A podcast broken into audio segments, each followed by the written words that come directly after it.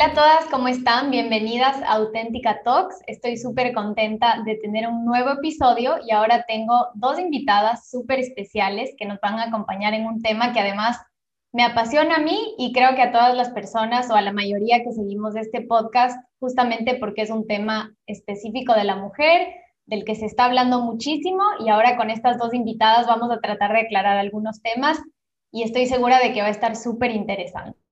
Pero bueno, eh, les doy la bienvenida, Paufer, bienvenidas a Auténtica Talks. Muchas gracias por estar aquí. Gracias a ti por invitarnos. Muchísimas gracias, estamos felices. Gracias, chicas. Bueno, como les decía, igual antes de empezar a grabar, quisiera que se presenten, que nos cuenten un poquito de ustedes, eh, también de este proyecto maravilloso que tienen que se llama No la típica feminista. Ahora van a entender un poquito más por qué, pero bueno, les doy el paso para que nos cuenten un poco más de ustedes. Muchas gracias, Silvia, y muchas gracias por la invitación. Yo soy Fer Barreto, mexicana. Bueno, eh, yo estudié administración pública, todo lo relacionado a gobierno, políticas públicas, programas, etcétera. Y después estudié una maestría en sociología. En todo este caminar, pues eh, tú te imaginarás que pues todos estos temas eh, sociales, de luchas, de procesos, todo lo veía en la escuela, ¿no? Y entonces eh, yo he sido católica toda mi vida, digo, subidas y bajadas, eh, encuentros con la fe y luego desencuentros y pues como todos, ¿no? Eh, muchos de nosotros nos podemos sentir identificados que a veces nuestras inquietudes nos alejan de la iglesia, pero yo en un momento como de mucha cercanía con Dios, yo le preguntaba como, oye, a ver, o sea, como en mi, en mi fe me siento muy cercana a ti, pero en mi vivencia del mundo, como que no encuentro mi lugar en la iglesia. Y escuché a un, eh, a un autor que se llama Matthew Kelly, a lo mejor a alguno de ustedes le suena, que decía que Dios también se encuentra en la insatisfacción. Y entonces, justo en todos estos temas de la mujer, como que yo me encontraba muy insatisfecha, ¿no? O sea, por, por una parte, yo veía todos estos discursos del mundo que me decían que, eh, digamos que las luchas tenían que ser de forma violenta, que además tenías que estar a favor de ciertas prácticas o de ciertas posturas políticas con las que yo no estaba de acuerdo que no estaban en, consonancia con mi fe. Y entonces, pues empecé a como indagar qué más puede existir de esto, ¿no? O sea, qué otras posibilidades hay de la justicia social, qué otras posibilidades hay de esta lucha por la equidad, por la justicia, por la libertad. Y entonces así nace no la típica feminista. Un poco antes de la pandemia, eh, pues yo me lancé a hacer un blog la verdad es que el nombre, todo fue una inspiración del Espíritu Santo. Y la verdad es que junto con mi orientador espiritual, este, pues yo lo rezaba mucho y pues yo tenía muchas inquietudes en el corazón. No tenía idea qué estaba haciendo, la verdad. No, no, no nació como un, un proyecto ya súper armado. No, pues fue algo que ha ido evolucionando en el tiempo. Durante la pandemia, pues fue el boom tanto del feminismo como de esta búsqueda de, posturas, ¿no? Entonces, justo en 2020 fue una gran marcha en México de las mujeres, el 8 de marzo, y pues bueno, la violencia, la verdad es que ha alcanzado niveles terribles en México y eso se refleja también en la vida de las mujeres. Entonces, la cuenta crece precisamente por esta búsqueda de muchas chicas de decir, ¿qué más puedo encontrar en el mundo? Y eso. Y una de esas chicas que intenté hacer muchísimo en Instagram con mil preguntas y demás era yo. A ver, yo soy Pau, este, Paulina Suárez, soy mexicana, eh, pedagoga, y la verdad todos estos temas de la persona, de la sexualidad, de la mujer me han apasionado toda la vida.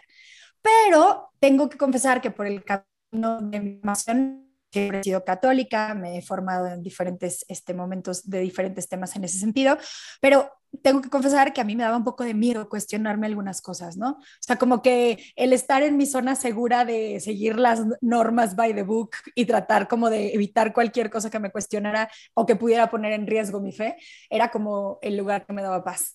Pero Dios me ha ido llevando, y siempre lo diría Fer le da risa, por un proceso de conversión del corazón del fariseísmo textual. Porque creo que a veces en este afán por querer, bueno, a mí me pasó que por querer como que eh, todo seguirlo by the book y como no, no, no, abrirme a ninguna pregunta que pudiera conflictuarme, también me fui volviendo dura de, cuadrita, de cuadrícula chica y muy fácil para juzgar otras situaciones. Entonces, Dios fue poniendo en mi corazón como un pause sincera contigo y con tu corazón, ¿no? O sea, es real que hay mujeres que están sufriendo. El hecho de que tú tengas una situación gracias a Dios, más privilegiada, en la que no te haya tocado un tema de violencia este, sexual, en el que a lo mejor eh, tienes las mismas oportunidades que los hombres en este momento, no te abre a la posibilidad de ver que afuera hay otra realidad.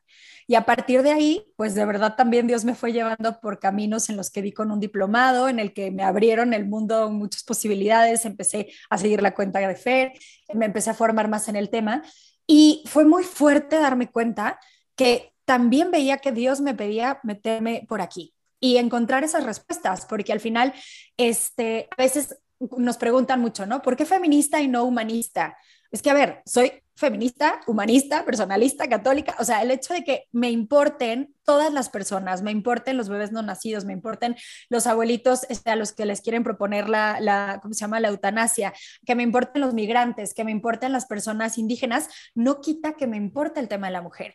Y creo que justo ahí es en donde el discernimiento nos va llevando a cada quien por un camino. Y en nuestro caso ha sido muy claro el decir, oye, a ver, aquí hay un tema al que le tenemos que entrar desde nuestra identidad cristiana en sinceridad con nuestra, con nuestra fe, pero también porque encontramos en nuestra fe y en muchos eh, santos, o sea, en muchas de las aportaciones, incluso antropológicas de la iglesia y de otros eh, autores, por ejemplo, personalistas, que, que le están dando una respuesta que de verdad nos, nos llena el corazón, tanto en nuestra fe como en estas inquietudes reales por la realidad de la mujer en el mundo, Y que muchas veces esa realidad que nos preocupa de la mujer en el mundo no nada más es hacia afuera, ¿no? Claro, está, por ejemplo, en México, no sé qué tanto por allá, pero el tema del machismo, el tema de algunos temas todavía pendientes con las mujeres, pero definitivamente también aquí está la realidad de ver que muchas de las posturas feministas tampoco están siendo realmente pro mujer, y ahí es en donde nos toca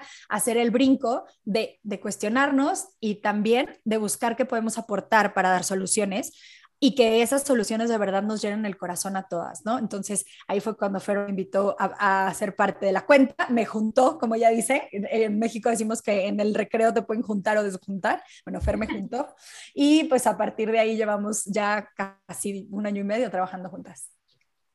Wow, qué lindo, o sea, qué, qué lindo proyecto. Em, me siento identificada con las dos por etapas de mi vida. Eh, o sea, como que hay, hay momentos en los que estaba mucho más cerrada, mucho más conservadora o ni siquiera poniéndome a pensar mucho en, en otros temas siempre también con esa espinita un poco más social. Yo, o sea, estudié comunicación, pero después me especialicé en comunicación para el desarrollo, justo porque decía, no, yo quiero irme por el tema social. He podido trabajar igual en, algún ministerio público, en una ONG, entonces como que siempre, siempre era una mezcla de estos dos mundos. Y creo que a veces como católicos nos pasa, ¿no? Que, que, que estas realidades sociales más fuertes te empiezan a cuestionar y tú no sabes muy bien cómo responder, porque muchas veces eh, justo los movimientos sociales o las personas o activistas que están más a cargo de estos temas piensan distinto, ¿no? O sea, Fer le debe haber tocado ver muchísimo esto, peor en sociología y tal, me imagino, o sea, todo de izquierda, todo progresista, todo, o sea, cada cosa que tú pensabas, seguramente te enseñaban lo contrario. Entonces, eh, igual me parece súper interesante como poder estar expuestas a estas dos realidades, vivir ese choque y decir, a ver, un ratito, entonces yo aquí tengo que que escoger qué, tengo que pensar, porque sí pasa un montón que nos quedamos dormidos y no formamos el pensamiento crítico por comodidad o yo qué sé. Bueno, tenemos un episodio también en el que hablamos con Buscaminas de este tema. Em, pero, pero es eso, ¿no? O sea, y me encanta también que en los dos casos de lo que les escucho está muy incorporada la parte espiritual. O sea, no, no es que solo ustedes se quedaron en, como en algún tema más ideológico o académico o, de preguntarse y cuestionar socialmente, sino que también lo hicieron con Dios. O sea, como le incluyeron en la conversación, trataron de entender qué les pedía y fueron ustedes también respondiendo, ¿no? O sea, como dice Fer, no es que es un proyecto que yo creé como una estrategia y tal, pero probablemente sí fue como una respuesta, una inspiración que tuviste. Entonces, digamos que por ahí dieron el paso y luego Pau y, y bueno, así, así las cosas se van dando y como bien dicen, también cuando el Espíritu Santo está detrás, como que todo va avanzando y nosotros simplemente nos sorprendemos, ¿no? Y decimos, ok, sigamos, sigamos caminando por ahí. Así que bueno, me, me, encanta, como les digo, me siento identificada, creo que muchas mujeres también en el mundo de hoy, porque a veces no hay tantas respuestas, sino muchas preguntas, así que hoy día tratemos un poco de responder esas preguntas, por lo menos de, de, de, nuestro lado, de lo que hemos aprendido, de lo que ustedes han ido conociendo en este proceso y en este proyecto que han tenido. Y quisiera empezar con la pregunta clave, fuerte, eh, de qué es el feminismo entonces o sea, porque Pau ya mencionó ahí algunas cosas, ya dio algunas pinceladas, eh, pero creo que constantemente el mundo nos está diciendo otras cosas, ¿no? Entonces a veces hay una confusión y decimos, pero a ver, nos ponemos de acuerdo, ¿cómo voy a ser católica si justamente no creo en estas ideologías que mencionaba hace un ratito? Pero por otro lado, ¿cómo no voy a creer que es justo que la mujer no sufra de, de violencia y, y de acoso y todo esto, ¿no? Entonces, podemos llegar a un intermedio? ¿Cómo funciona la cosa? ¿Qué dicen ustedes? Claro que sí. Bueno, mira, primero, yo creo que si le preguntamos a muchas de las personas que nos escuchan, ¿qué se les viene a la cabeza cuando piensan en feminismo? Seguramente son marchas, seguramente es chicas enojadas, algunas vandalizando, algunas eh, con el pañuelo verde, ¿no? Y sí, o sea, el feminismo también es eso, también es lo que vemos en las marchas, en las noticias, eh, las activistas, a lo que llamaríamos el movimiento feminista. Pero el feminismo también es un conjunto de teorías. Y en este sentido, no podemos hablar de que existe un solo feminismo, sino de que existen muchos tipos de feminismos. Es decir, muchas corrientes que buscan que se reconozca la dignidad de la mujer en todas las esferas de su vida. Pero para llegar a ese objetivo, los diferentes tipos de feminismos utilizan diferentes caminos. Y entonces yo lo pondría así, ¿no? O sea, tenemos a las feministas liberales, ¿no? O sea, que, a, partir de la eh, búsqueda de la igualdad, a partir de la búsqueda, por ejemplo, de un tema de derechos, igual, igualar al hombre constantemente, ¿no? buscan que se reconozca la dignidad de la mujer en todas las esferas, ¿no? Y, a lo mejor es este tipo de feminismo que ha buscado que pues las mujeres puedan insertarse al mundo laboral. Pero después tenemos otros tipos de feminismos. Y, aquí viene como la complejidad, aprender a discernir y a conocer cuáles son las diferentes posturas de los diferentes tipos de feminismos. Y también digamos, este movimiento y estas teorías han evolucionado a lo largo de la historia, ¿no? O sea, digamos que comienza a finales del siglo XIX, se consolida en el siglo XX, y entonces el feminismo también va evolucionando conforme el mundo fue evolucionando. Y entonces la complejidad de las problemáticas de las mujeres se fue complejizando porque las mujeres empezaron a salir de sus casas, había una necesidad de trabajar fuera de la casa, pero además estaban pasando un montón de cosas sociales en el mundo, guerras mundiales, eh, hambruna, crisis económicas, la consolidación de la democracia como un sistema de gobierno. Y entonces la sociedad empieza a cambiar y empiezan a venirse más retos para las mujeres. Oye, ¿la mujer debería de votar o no votar? oye, la mujer debería trabajar en su casa o fuera de su casa. ¿Debería de recibir una remuneración o no? Entonces, ¿Debería de usar pantalón o no? Entonces, las feministas, a lo largo de todos de estos años, de estas décadas, pues se han hecho estas preguntas, teóricamente, pero también en la vida real, ¿no? De decir, a ver, oye, ¿y qué pasa si yo no quiero ser mamá? ¿Y qué pasa si yo sí quiero ser mamá? ¿Qué pasa si necesito trabajar? ¿Necesitaremos guarderías? Entonces, todas estas preguntas, digamos, eh, el feminismo las ha puesto sobre la mesa, pero creo que eso es importante, el decir, sí hay que reconocer que hay diferentes ramas y que el feminismo no se ha vivido igual en Estados Unidos que en México, que en Francia. Entonces, digamos, esa es así como una embarradita de un poquito qué es, qué es el feminismo. Pau, ¿ibas a decir algo? Allá.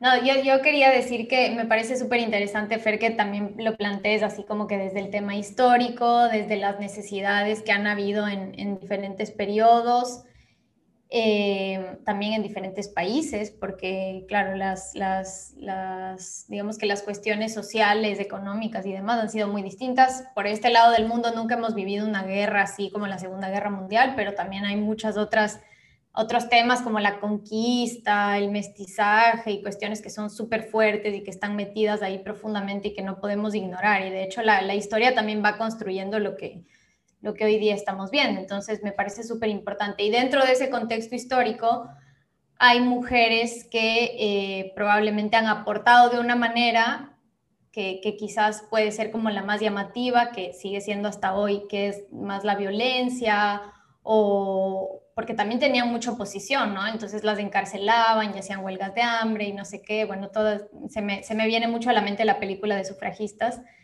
Eh, y por otro lado, también había un montón de mujeres que desde, desde su trinchera, desde la parte académica, desde el trabajo colaborativo con sus esposos, porque también a muchas se les abrían las oportunidades a través de un hombre del, de la familia, que era el esposo, el papá, el hermano, yo qué sé, también estaban construyendo como esta, esta sociedad tratando de ser incluidas desde una perspectiva un poco más positiva quizás, pero que tampoco constan mucho en la historia. Entonces ese también es, es el tema, ¿no? Entonces quizás esta influencia o lo que venimos escuchando es como lo mainstream, lo principal, lo que se nos dice, pero, pero no necesariamente estamos viendo el mapa completo, ¿no? Entonces eso es lo que pasa, que nos estamos quedando en, una partecita que, puede ser para no, o para nosotros muy negativas o para una feminista quizás un poco más radical que sí se sienta identificada con eso, eh, es la respuesta a lo que ella venía buscando, ¿no? Entonces me, me, encanta, me parece difícil porque hay como muchas capas, mucha complejidad en todo esto, pero, pero es así, o sea, hay que empezar a entender el panorama completo o, o, nos vamos a quedar mirando algo de, de, este tamaño, ¿no? Muy chiquito. Sí, definitivamente, y ahí me gustaría conectar con la segunda pregunta que nos habías hecho, porque al final pareciera que el mundo nos presenta como dos opciones. Ser feminista y abrazar toda una serie de ideales y de ideologías y de posturas, o no ser feminista y abrazar toda otra postura, ¿no? Y creo que aquí hay dos puntos que no podemos dejar de ver. Por un lado, esta tendencia en la sociedad a polarizarnos. Para todas las causas parece que hay dos extremos que son irreconciliables. Y tristemente en este caso también lo hay. Cuando por creo que hasta nuestra propia vida, nuestro propio discernimiento de, cuestiones prácticas, pues las respuestas por lo general se encuentran cuando dialogas con estas dos realidades y encuentras la verdad, que no es ni la postura extrema de uno ni la, la, postura extrema de otro.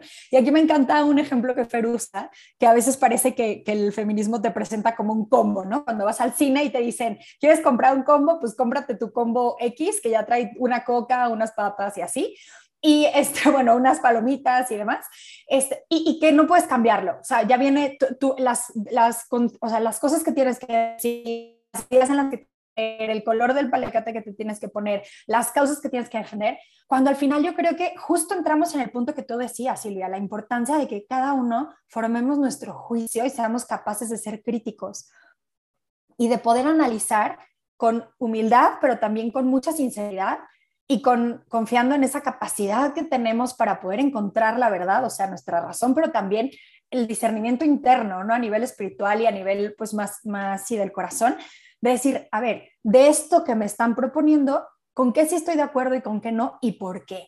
Y aquí es en donde justo entra la realidad de que no hay un solo feminismo, lo que decía Fer hace ratito, no nada más hay muchas teorías, sino que también hay muchas personas que desde distintas trincheras, incluso sin el título de feministas, están tratando de defender esa dignidad de la mujer, están tratando de encontrar estas respuestas que de verdad nos lleven a, construir una sociedad más, más justa para todos, ¿no?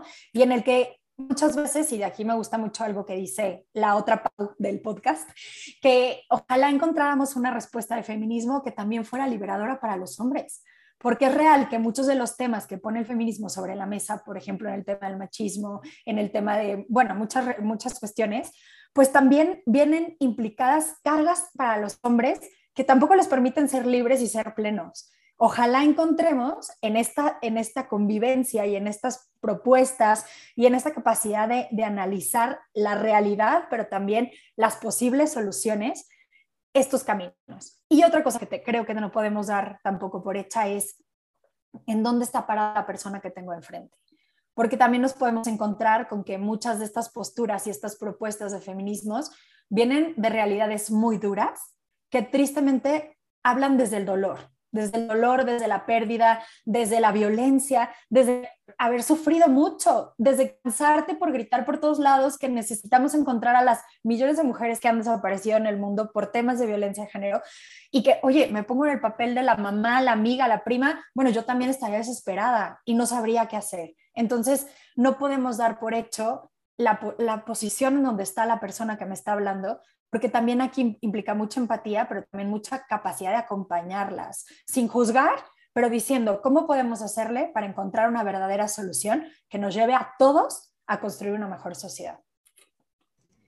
Lo más loco es que, o sea, creo que todo lo que describes también es muy cristiano. O sea, en, el fondo esa es como, como la respuesta que yo creo que, que Jesús daría y que no solo que creo, sino que en el Evangelio también hay eh, ejemplos súper claros de, de, cómo él llegaba no con una postura o a decir, a ver, un ratito, yo aquí les vengo a decir la verdad, ¿no? O sea, primero escuchaba, esperaba, trataba de entender a la persona, bueno, la conocía ya porque conocía su corazón, obviamente, y después como entablaba un diálogo y, y, se abría, ¿no? Él también a, escuchar y a decir, pero, pero en base a lo que la otra persona estaba sintiendo o diciéndole. Entonces, de hecho que no, no deberían, o sea, no podríamos irnos en contra de eso. Nuestra postura no debería ser distinta a esa si finalmente decimos que somos cristianos y católicos, ¿no? Entonces, eh, me, parece, me parece buenísimo. Y también lo otro que mencionabas, Pau, ahorita, que, que sí, o sea, que no, no solo es un tema del feminismo, bueno, ahora este es el enfoque ahora,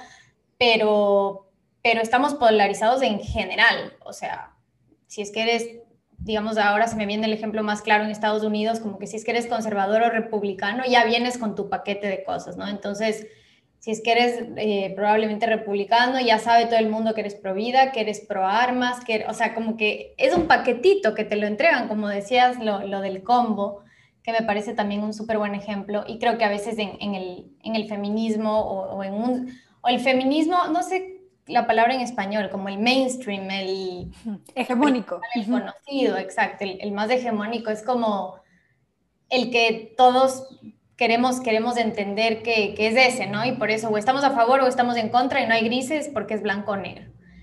Pero yo también he escuchado, por ejemplo, a Fer, em, no sé, me parece Fer en alguna, en alguna intervención, en alguna charla, te escuché también hablar de diferentes tipos de, de feminismo, o sea, como que incluso volviendo al tema más histórico, de personas que han impulsado diferentes tipos de feminismo, o sea, cuáles son, para que la gente también, o las chicas que nos están escuchando, sepan de ejemplos concretos, no solo de lo que no debería ser, o sea, o, es, pero también nos está faltando ahí como una parte. O sea, ¿cuál, ¿qué tipo de, de feminismos o qué propuestas están por ahí que no estamos mirando?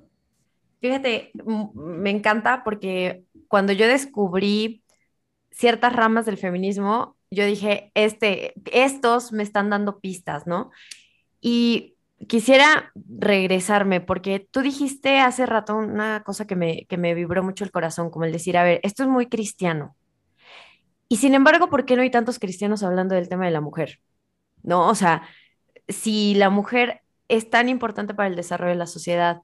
Y entonces mucha gente nos pregunta, oye, bueno, pero ¿para qué llamarte a ti misma feminista si pues solamente diciendo que eres católica, eh, con eso ya tendría que bastar, ¿no?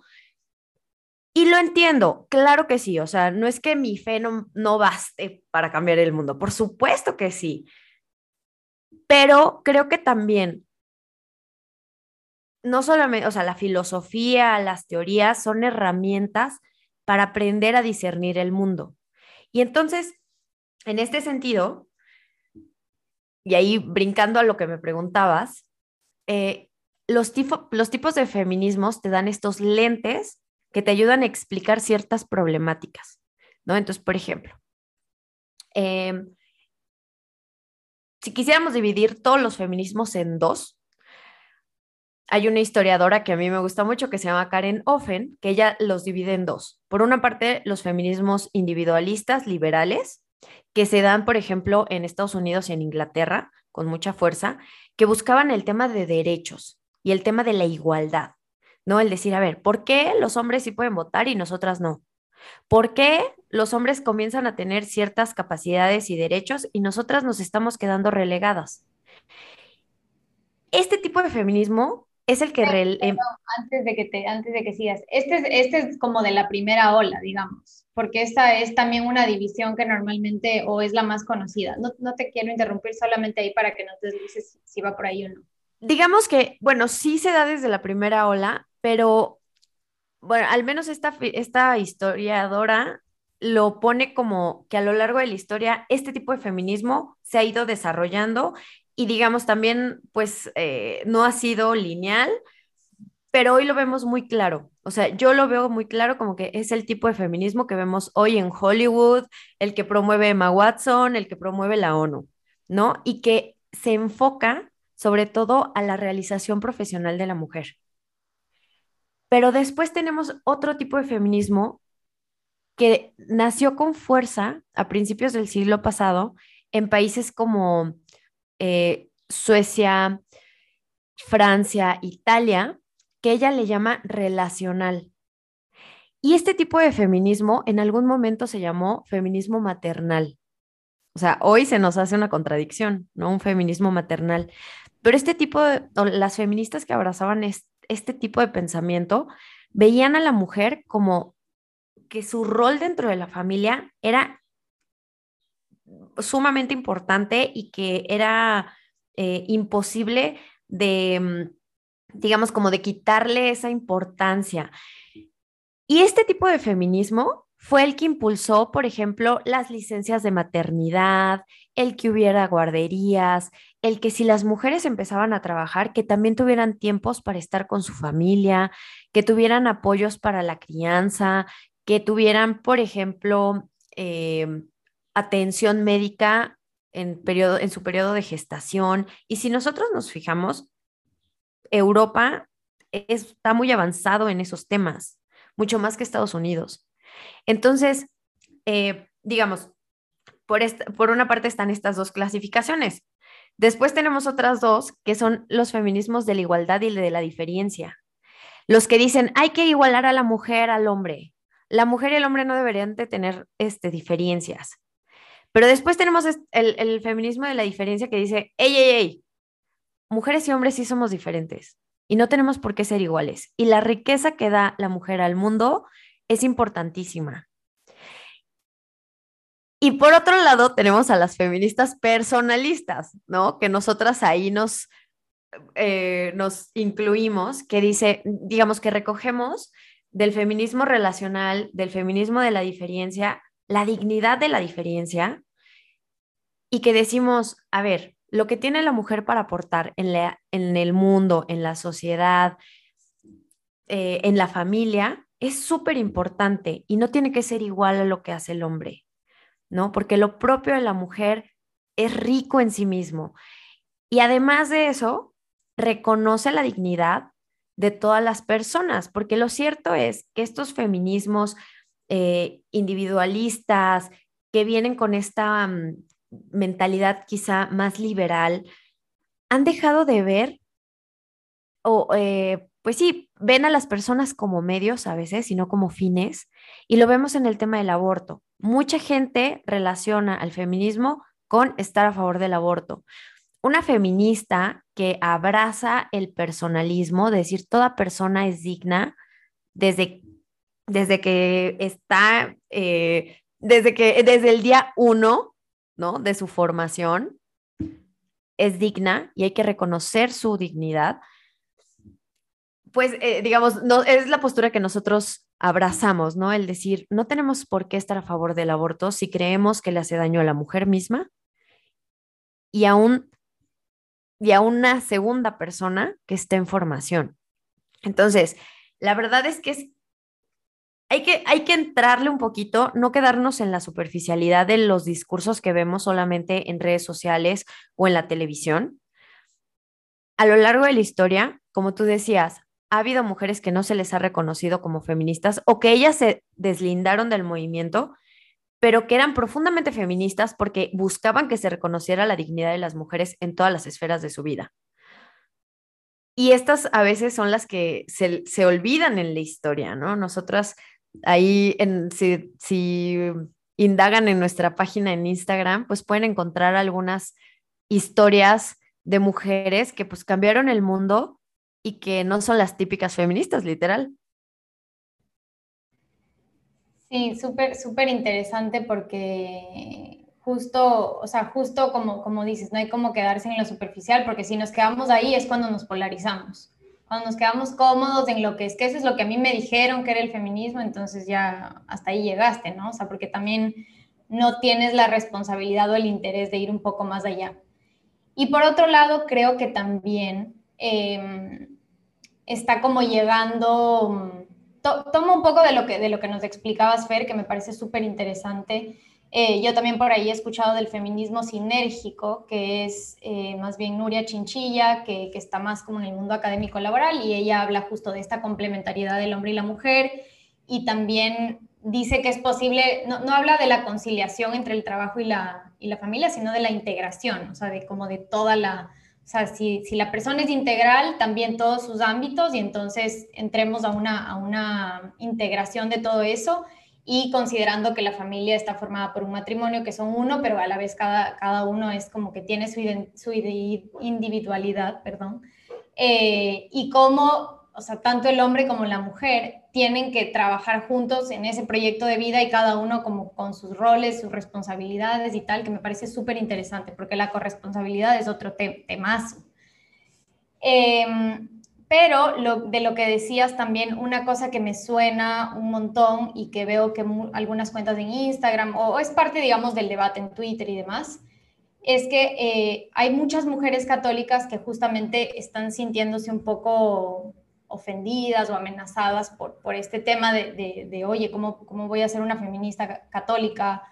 Em, justamente porque sienten que se está atacando como a esa esencia femenina o a esa, o esa parte más del diseño original de la mujer, ¿no? Entonces, em, ¿qué les podríamos decir a esas mujeres? Bueno, aparte de, todo lo que nos acabas de explicar, creo que queda muy claro que, que estás hablando de un feminismo pro vida y en favor de la dignidad y todo, pero, pero ahí es cuando como que creo que muchas podrían estar entrando en conflicto, ¿no? O sea, tipo, me están atacando a la esencia o a lo que soy o a lo que Dios quiso que sea. Entonces, ¿cómo sería en ese caso? A ver, yo creo que aquí es muy importante también estas preguntas que te decía que tenemos que estarnos haciendo todas, que nos ayudan a, ver la realidad general, pero que también nos recuerden que cada mujer es única e irrepetible y que habría feminismo, feminismos como mujeres sabemos en el mundo, porque creo que todas podríamos aportar a eh, entender mucho más este papel de la mujer en el mundo. A mí la verdad, en este tema, Edith Stein me ha dado muchísima luz, este, mi, mi santa patrona, porque la verdad me encanta porque ella justo cuando habla de esta diferencia, es de la diferencia sexual, cuando habla de, de la feminidad y la masculinidad, ella huye un poco de, hacer como una lista de qué es femenino y qué es masculino, porque creo que ahí nos damos mucho de topes, en el que a veces queremos meternos todos en la cajita rosa de lo que es de mujer y la cajita azul de qué es de hombre, y si no entras en la cajita o no eres suficientemente mujer o no eres suficientemente hombre, ¿no? Entonces, creo que ahí hemos cometido grandes errores porque estamos eh, limitando una cosa pues muy particular y creo que es uno de los regalos más grandes que es nuestra individualidad, de la que justo tú hablabas, ¿no? Y en esta individualidad, cada quien somos una forma específica, única de ser mujeres. Y yo creo que ahí justo es en donde entra el proceso personal de discernir qué es eso que, que Dios puso en mí, esa chispita de Él que Dios puso en mí, que es un regalo para los demás y que solo yo puedo vivirla y que solo yo la puedo vivir en plenitud. Y que esto también tendría que invitarnos a decir, oye, a ver, yo puedo aportar, pero también estas inquietudes que hay en el fondo de mi corazón, a lo mejor para una mujer que dice, oye, es que yo en mi corazón siento claro que, que quiero ser mamá, y, o sea, o que soy mamá y soy mamá de una familia numerosa que no me da para trabajar, pero salgo al mundo y me dicen que una mujer que no trabaja no se realiza, cuando para mí mi mayor realización es, o sea, esta, esta realidad, ser mamá de estos siete huercos, chiquillos, a los que quiero sacar adelante y a los que quiero convertir en unos grandes hombres y mujeres para el mundo. Y lo mismo a lo mejor pasa con una mamá que dice, oye, yo quiero ser mamá, pero también siento esta inquietud de aportar en el mundo laboral estos valores, no sé qué, eh, eh, o estas realidades, y que también tendría que ser muy válido. Y justo nosotros hemos dialogado este punto de decir, oye, es que a ver, el feminismo nos tendría, o, la postura de feminismo que nosotros queremos abrazar, nos tendría que llevar a que fuéramos verdaderamente libres, pero entendiendo ese verdaderamente libres como ser capaces de que cada quien elija lo que de verdad hay en su corazón y actúen en, consecuencia. Y aquí la verdad, eh, bueno, tenemos un capítulo del podcast también en el que entrevistamos a una maestra que se llama Feli Merino, que justo es experta en Edith Stein, y ella hablaba de cómo el mundo se ha ido configurando en valores androcéntricos, que son muy buenos, ¿no? Pero que están más centrados en, lo práctico, en la, o sea, en la realidad de lo material, en ser como eficientes. Y tristemente nos ha faltado como mujeres también aportar esta otra realidad. Y aquí quisiera, pues tal cual también irme a, Juan Pablo II. Juan Pablo II, en, bueno, el Vaticano II, cuando hace, bueno, el Concilio Vaticano II en sus comentarios finales, habla de una parte en la que dice que ha llegado el momento de la mujer, ¿no? Ha llegado el momento de que la mujer se realice en plenitud. Y al final de esa, de esa, de esa cita dice, para que, o sea, para que se pueda rehumanizar a la humanidad. Y cuando habla el Papa Juan Pablo II del genio femenino, justo habla de estos valores femeninos que nos ayudan a volver a valorar lo que es la persona por sí misma. Y cuando habla Juan Pablo II en Evangelium, Evangelium Vitae de la necesidad de un nuevo feminismo, que no caiga en estructuras machistas, sino que aporte lo propio de la mujer, justo esto se está refiriendo a decir, oye, a ver, no caigamos en ideologías o en posturas que entendemos nosotros el machismo como esta, eh, o sea, así como esta postura de querer como sobresaltar los valores masculinos sobre los, los femeninos y hacer a un lado todo lo que implique eh, femenino como, como hasta con violencia. Y tristemente creo que algunos, algunas posturas del feminismo han caído en eso en ahora querer la revancha, ahora querer caer incluso en una discriminación inversa, que algunos le llaman, ¿no? En el que, ah, pues ya tuvieron ustedes tu tiempo, ahora nos toca a nosotros. Pero incluso queriendo abrazar algunos de esos valores masculinos sin revalorar lo que la mujer puede aportar, que justo creo que si somos sinceras nos tendría que llevar a ese buscar una humanidad común en el que hombres y mujeres aporten sus propias personalidades y valores, pero también en el que cada uno seamos capaces de aportar nuestra individualidad y que esta parte que tú hablas de los roles y las identidades, pues no caiga tanto en un a ti te toca esto y a mí me toca esto, sino entender que somos equipo, ¿no? En que somos equipo y estamos llamados a complementarnos, a ser recíprocos en ese que, o sea, en esta, pues sí, en esta realidad que solo se puede entender desde el amor. Si yo de verdad te amo a ti, valoro lo que eres como hombre y veo que como mi esposo, por ejemplo, tienes un proyecto y tienes una ideal en el corazón y un llamado concreto, busco la manera de ayudarte a ti a que lo realices, pero sin que eso me convierta a mí en una mártir que se deja plenamente al revés. Como tú también me amas a mí y valoras lo que soy como mujer, también quieres ayudarme a que me realice plenamente como mujer y que juntos encontremos la manera de realizarnos en común de cara al, proyecto que tengamos como matrimonio, en la familia, en a un apostolado en común, o sea, lo que a cada quien nos esté llamando, pero creo que justo estamos perdiendo de vista esta, pues sí, esta realidad del panorama completo, ¿no? En el que no tendría que ser uno sobre el otro, sino los dos somos iguales en dignidad, los dos tenemos algo valioso que aportar, los dos tenemos grandes ideales y grandes llamados en el corazón, busquemos la manera de poderlos cumplir mutuamente y que estos mismos valores se vayan permeando en la sociedad para que todos podamos aportar a que sea una sociedad más rica, más equilibrada, más equitativa y más humana.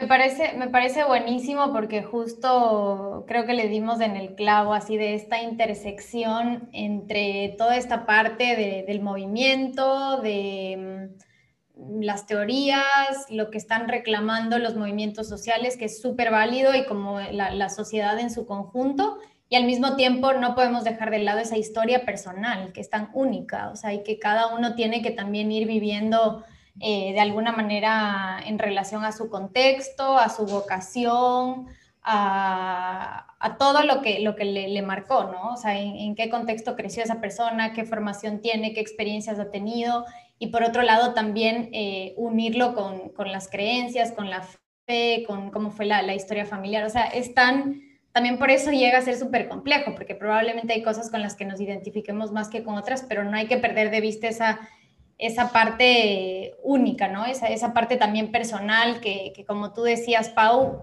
más allá de la personalidad, de la forma de ser de cada uno, no podemos tampoco meternos en todos en una caja o en otra, ¿no? Sería complejo, sino que esa complementariedad y lo que cada familia también es, es algo súper personal, ¿no? Porque también somos muy de, de meternos a juzgar y a observar qué está haciendo cada uno, qué está haciendo la otra mujer, qué está haciendo la otra pareja sino que realmente ir tomando esas decisiones que están muy en el ámbito privado. Y, esto incluso en la, en la Humana que es esta, esta encíclica también súper bonita de todo el tema más bien de la fertilidad humana de Pablo VI, hay una parte en la que, en la que se menciona, no sé, no me acuerdo exactamente cómo, pero dice, o sea, eso también a la final es decisión y discernimiento de la pareja, o sea, ya no le corresponde a nadie, ni siquiera a la iglesia, ni a nadie meterse a decirte cómo vas a vivir. Obviamente hay una verdad, hay una objetividad, tenemos todos los recursos, desde el catecismo de la iglesia y todo lo que nosotros queramos como primero entender y revisar qué es lo que dice la iglesia, que creo que hay mucha claridad, otra cosa es que nosotros no indagamos lo suficiente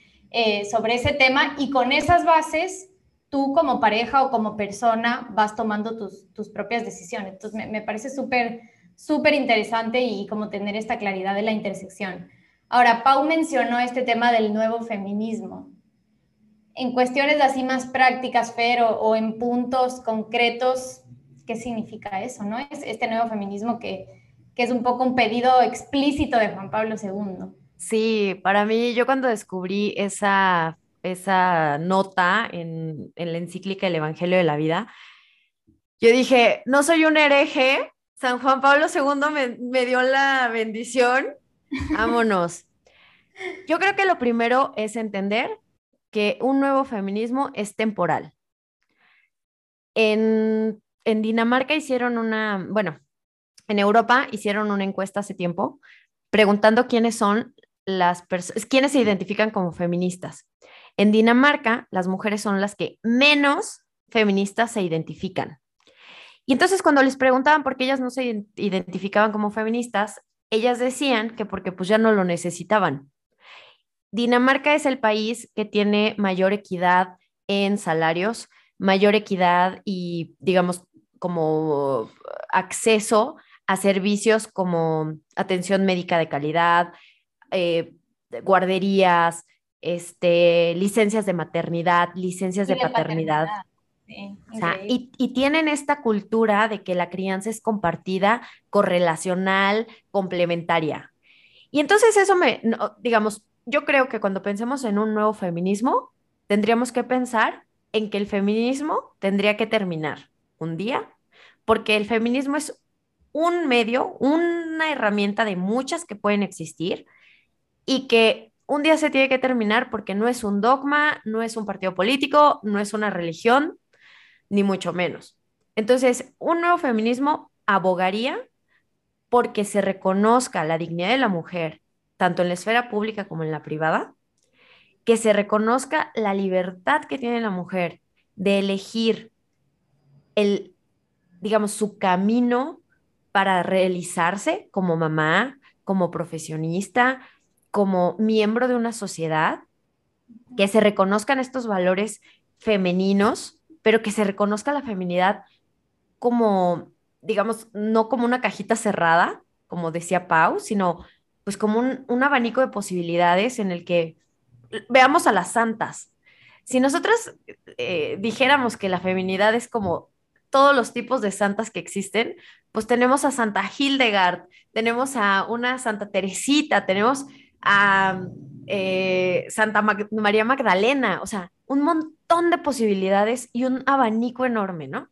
Entonces, el nuevo feminismo es eso, pero un nuevo feminismo también abraza, tanto con la teología del cuerpo como con la doctrina social de la iglesia, eh, eh, digamos, utilizaría estas, estas dos grandes, estos grandes regalos que nos ha dado la iglesia para decir, a ver, ¿en dónde todavía hay espacios de desigualdad para la mujer? ¿En dónde todavía hay espacios de violencia? Y nos debería de hacer reflexionar de qué está pasando en nuestras familias, qué está pasando en nuestras parroquias, qué está pasando en nuestras comunidades, en nuestras universidades, y reconocer, o sea, eh, algo que nosotros decimos mucho en nuestro podcast es, hay que contrastar las ideas con la realidad. Voltear a las mujeres de nuestra vida y preguntarles, ¿a ti qué te duele? ¿En dónde no te sientes realmente plena? ¿No? Y aquí habrá muchísimas respuestas. A lo mejor la que te dice es que yo siento muchísima presión por ser delgada y mantener una talla, a lo mejor la que te dice, a mí mi papá no me deja estudiar. A lo mejor la que te dice, es que mi esposo me pega. A lo mejor a la que te dice, es que mi, mi esposo me condiciona y no me da dinero. Yo no trabajo, me quedo a cuidar a mis hijos, pero mi marido me chantajea con el dinero. Y veamos en nuestras comunidades, todavía hay cosas que le duelen a las mujeres como le duelen a los hombres, ¿no? O sea, hoy todavía hay niños eh, que creen que no pueden llorar, ¿no? Porque eso es femenino. Entonces, al final, cuando pensamos en un nuevo feminismo, lo pensamos como una herramienta que nos tendría que ayudar a discernir de qué forma nuestro mundo puede ser más humano, más justo y más libre. Pero sin, digamos, sin machucar a la otra parte, ¿no? Reconociendo el valor, lo, rico tanto de la feminidad como de la masculinidad, sabiendo que somos complementarios, sabiendo además que pues la libertad no solamente es libertad, sino que también viene cargada de responsabilidad y que, y, y que no solamente somos seres autónomos, que también deberíamos de ser seres responsables de nuestras decisiones. Entonces, digamos, es un nuevo feminismo que identifica la diferencia entre los sexos, que reconoce, ¿no? Las injusticias y la violencia que pueden existir en el mundo, pero que además no se queda solamente en las teorías, sino que pone manos a la obra, ¿no? Sí, me, me gusta un montón porque creo que también salen temas mucho más profundos, ¿no? Como la libertad, eh, justo lo, que decía Pau, o sea, cada, uno, cada una de nosotras es única y hay tantos feminismos como número de mujeres, si es que nos ponemos en, ese plan, ¿no? Eh, también está la verdad, está la bondad, está la belleza, o sea, como estas cosas tan trascendentales que son a las que finalmente también tenemos que, que regresar a ver, pero conjugadas con la realidad, o sea, oración y acción también, ¿no? O sea, con lo que está pasando en el día a día y no es que la vida espiritual es un ámbito nuestro que está por ahí y en el otro está nuestra, o sea, nuestro ser ciudadanos, y, no, o sea, somos integrales, entonces tiene que estar todo ahí, por eso, por eso es tan complejo, por eso hay tantas capas, también hay heridas, también hay historias personales que van como permeando todo esto, que vamos entendiendo de la realidad. Ojo, también creo que sí, sí es verdad que la ideología de género en muchos casos sí ha hecho mucho daño. O sea, me ponía a pensar en esto que decías, Fer, de, de que un niño no puede llorar, por ejemplo, que eso era algo como súper machista, súper cerrado. No era, es todavía en, en, muchos de los casos.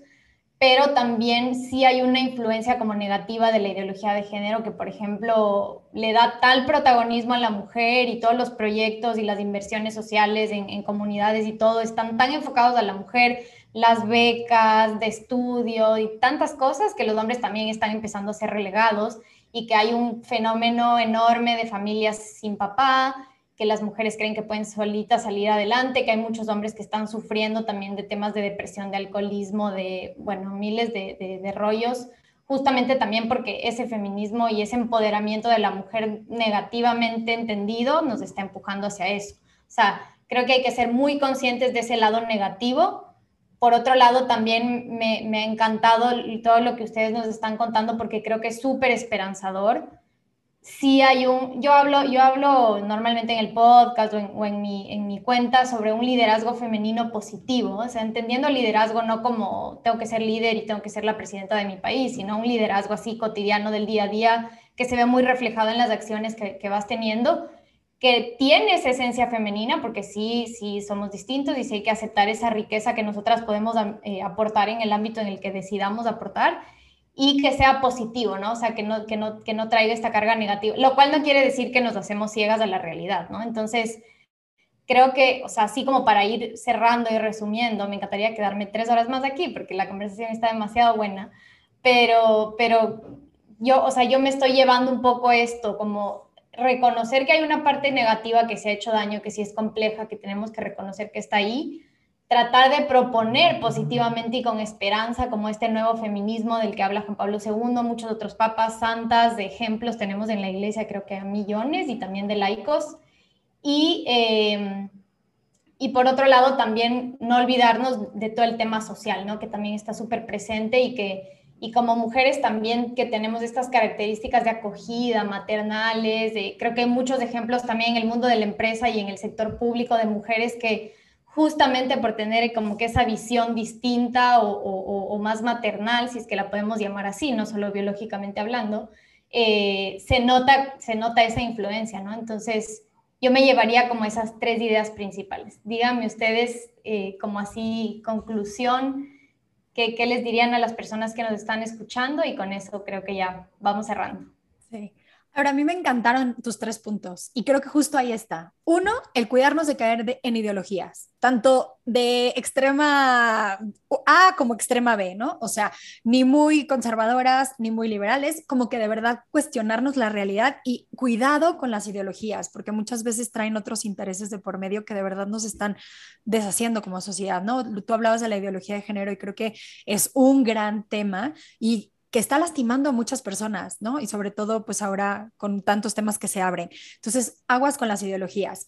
Y justo para cuidarse de las ideologías, creo que está este paso de decir, contrasto las ideas con la realidad. Del segundo paso que comentabas, que creo que también es súper importante, o bueno, ya no me acuerdo el orden, pero esta otra realidad de decir, tengo que ver las problemáticas reales que los otros están pasando y tengo que ver la realidad común del mundo, pero también cuidando no caer en estos revanchismos y tampoco caer como en estas posturas de la superwoman y el hombre es lo peor. O sea, esas son etiquetas tontas que no nos ayudan a llegar a ningún lado.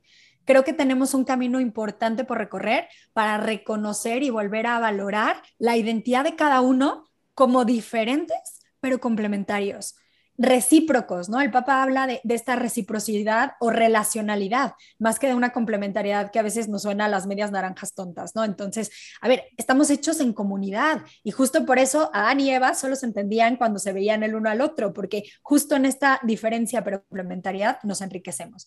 Pero yo creo que también una cosa que sería muy importante es en la tercera, en la parte que tú hablabas de lo social. Y creo que aquí caemos en un gran riesgo todos en quedarnos en el mundo de las ideas y que se nos olvide ensuciarnos las manos.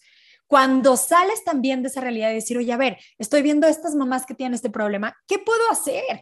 Hay muchísimas cosas que sí puedo hacer desde mi realidad cotidiana con las mujeres que tengo alrededor, uniéndome a una causa, a una sociedad civil y no sintiendo que voy a cambiar el mundo con un Twitter o con un mensajito en Instagram o hablando de estos temas nada más. Cuando nos quedamos, insisto, en las ideas y se nos olvida que los verdaderos cambios se hacen en la realidad manchándonos las manos, trabajando, apoyando causas, buscando de qué manera también podemos cambiar el mundo en la realidad, ¿no? Esos serían pues los tres matices que le daría justo a tus tres conclusiones.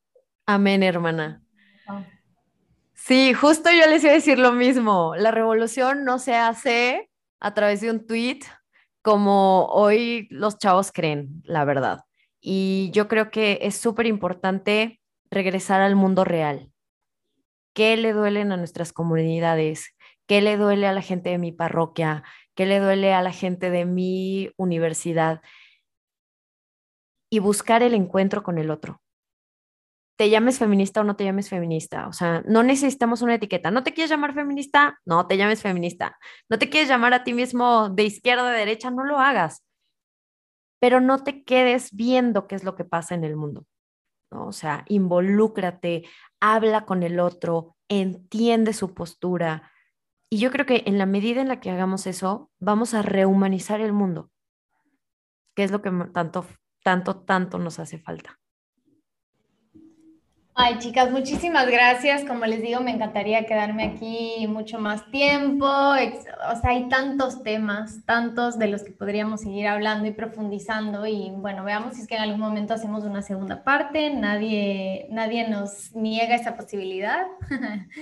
Eh, espero que ustedes también se sumen, pero bueno, les agradezco un montón por haber estado aquí. De verdad, creo que, creo que es como un primer paso para que justo, o sea, es una primera acción, digamos, pero entendiendo que, cada una tiene que salir de aquí y, tratar de buscar de qué forma puede, puede ayudar, puede aportar, puede justo eh, poner en práctica ese genio femenino que puede ser en tu misma familia en este momento. O sea, no, no, hace falta eh, pensar en grandes cosas. Si quieres, buenísimo, pero, pero empezando como por, por el entorno, eso me gustó un montón.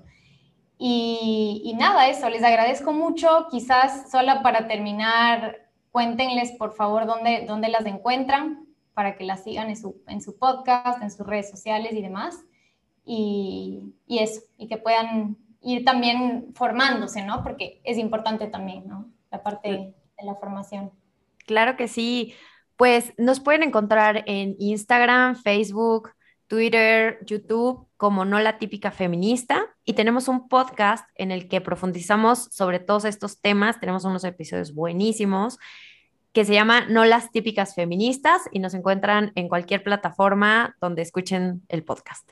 Y también eh, ocasionalmente tenemos o periódicamente tenemos algunos cursos eh, de diferentes temas precisamente para ahondar y seguir reflexionando sobre todas estas problemáticas de las que hablamos hoy. Buenísimo, muchísimas gracias Fer Pau. Eh, están siempre bienvenidas a este podcast, ya saben. Eh, les agradezco también en nombre de, toda la comunidad de, Auténtica, que tenemos también un canal de Telegram y bueno, ahí para ir, para ir reflexionando juntas sobre estos temas que de verdad son apasionantes. A todas las personas que nos están escuchando, muchísimas gracias. No se olviden de seguirnos en nuestras redes sociales. Pueden encontrarnos a través de Catholic Link o desde mi perfil personal silvia.org y nos vemos pronto en un siguiente episodio. Les mando un abrazo, muchas gracias y gracias de nuevo por estar aquí. Gracias, Silvia.